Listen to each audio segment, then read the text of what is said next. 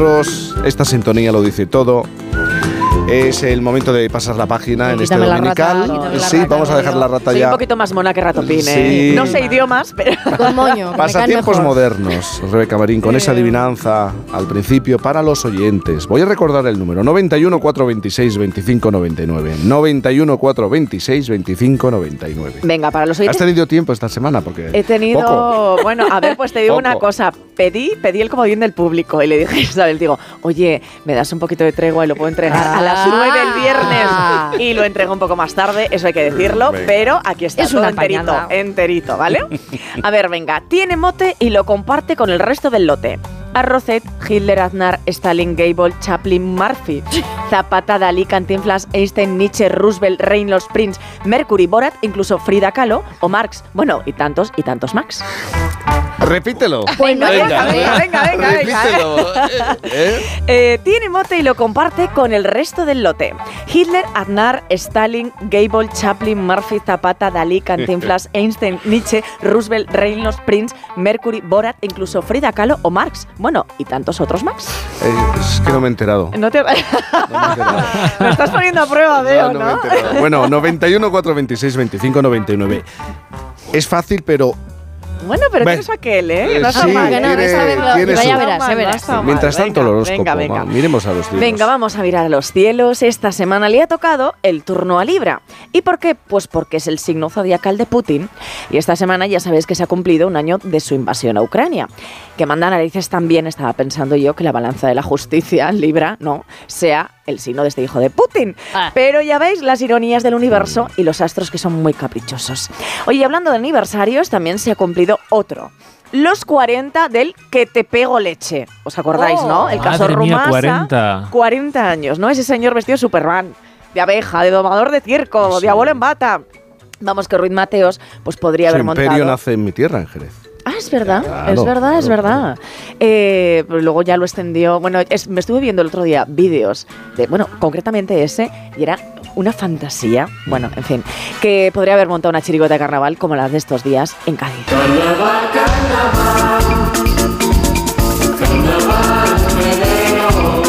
Bueno, y es que no dejamos de, celebrar, querida Libra, y otro aniversario. ¿Cuál? Pues hace un año que casado se dio cuenta de que no tenía amigos. A ver, imaginaros, ¿vale? Os lo voy a explicar. La típica colega que- a la que tú le preguntas, le dices, oye, Mari, ¿qué tal me queda el legging? Y ella te dice, fenomenal. y entonces... Y sales a la Claro, calle. claro, claro. Y te voy a decir una cosa, es que un legging, como un tanga, nunca te queda bien, a no ser que sea Giselle Bunchen. Pero ella insiste y te dice, Cookie, que te queda ideal. Y tú vas y te lo crees y sales como una mamarracha a la calle. Pues eso es lo que le pasó a Casado hace un año. Lo que pasa que, chica, pues tú te vuelves a casa y te quitas el legging. Y él se fue a casa y ahí le dejaron en casa, ¿vale? Pues eso, que mucho casado y al final divorcio. Oye, seguimos celebrando y esta vez por todo lo alto.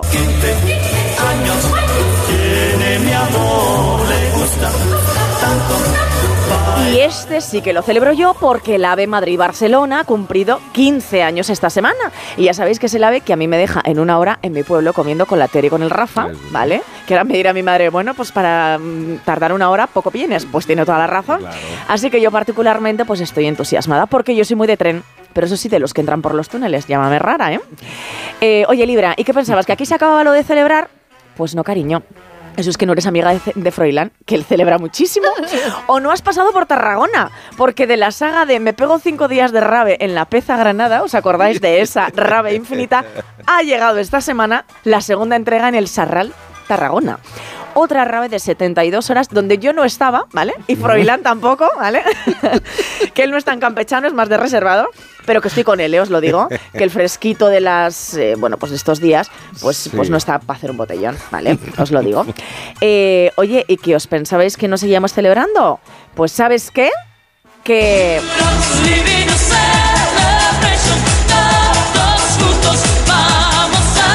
Pues sí, otra celebración y yo creo que esta sí que es gorda porque es en toda Europa. En breve no habrá que sacar la maleta, de la maleta los líquidos en los aparatos electrónicos Sí, en aeropuertos. sí, A mí sí, me parece que es para celebrar.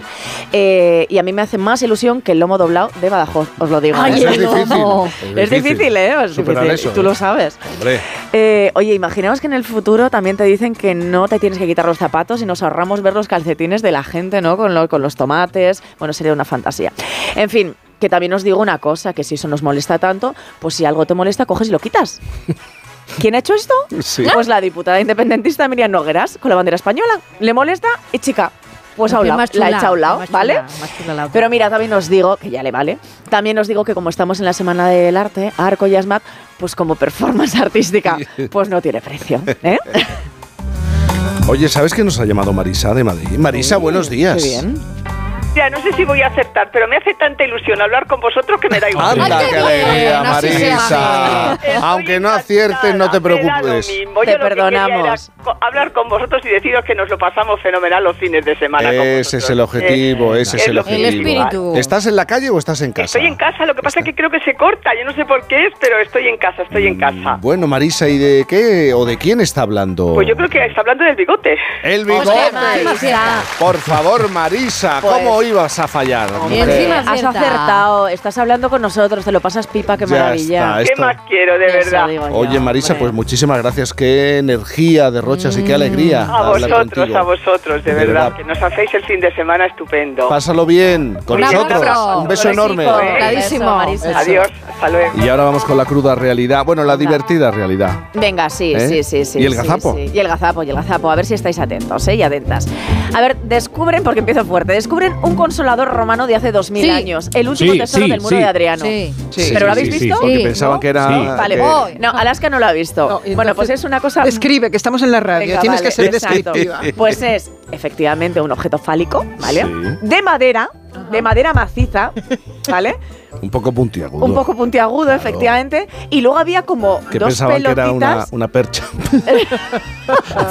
como dos pelotitas, Hace 30.000 ¿sabes? O sea, años como, digamos muy perrealista. Ya, ya. Sí. sí. Eh, Pues esto lo que dice es que... Pero es- tardaron pues, un poco si- en darse cuenta. el que era, Tardaron en darse Sí. cuenta. ¿Verdad, Mario? era un poco como el 1, 2, 3, 2 que sacan un objeto y decías, ¿y para qué sirve, no? Y te van dando ideas. pues esto era. Pues que Sí, se lo sí, pasaban bien, pues que fenomenal, que Claro. fenomenal. Yo, yo me imagino eh, a ese eh, a- antiguos eh, arqueólogos como al tricicle cuando hacían esto de ¿para qué puede servir este objeto? Claro, claro, sacando. Esto es volante, decorativo, no sé esto qué. es decorativo. Claro. Y seguimos improvisando mucho también, ¿eh? Claro. Que, a veces, que a veces lo que se ha llamado bastones de mando, Sí. ahora resulta que eran propulsores prácticamente para, para lanzar. O sea que. Pero bueno, Ah. to- todo esto es revisable. Sí, bueno, pues sí. esto es un tema que tenemos que ahondar. Ahí lo dejo, ¿eh? ¿Cuál de ellos? Eh, esa- ¿Cuál de ellos? De, de andar del verbo. No ahondes mucho, Rebeca. Ya. ya os veo, ya. Claro, es que- Oye, eh, venga, voy a pasar a otros menesteres. Mm. Un hombre en Bolivia se disfraza de oveja para escapar riendo. de la cárcel. Te Es estás que es muy- riendo. Y lo consiguió. La pregunta O es, sea, ¿lo consiguió? Pero la, pero la fotografía no tiene precios mejor que la del consolador. O sea, el señor está en un césped, se le ve tumbado y se echa como una manta de oveja, pero que le cubre solo hasta los riñones. Entonces, Ay, ay, es ay, como ay. una oveja con pantalones vaqueros. O sea, quiero decir, una cosa, una cosa. Ya me preguntaréis, ¿escapó? Pues no escapó, claro que no. claro Rey. que no. Es que- O sea, es muy fuerte. Bueno, eh, sigo, sigo. A ver, eh, esto también es heavy. Una pareja tiene siete hijos. Fueron a por uno más y tuvieron quintillizos. Suele pasar.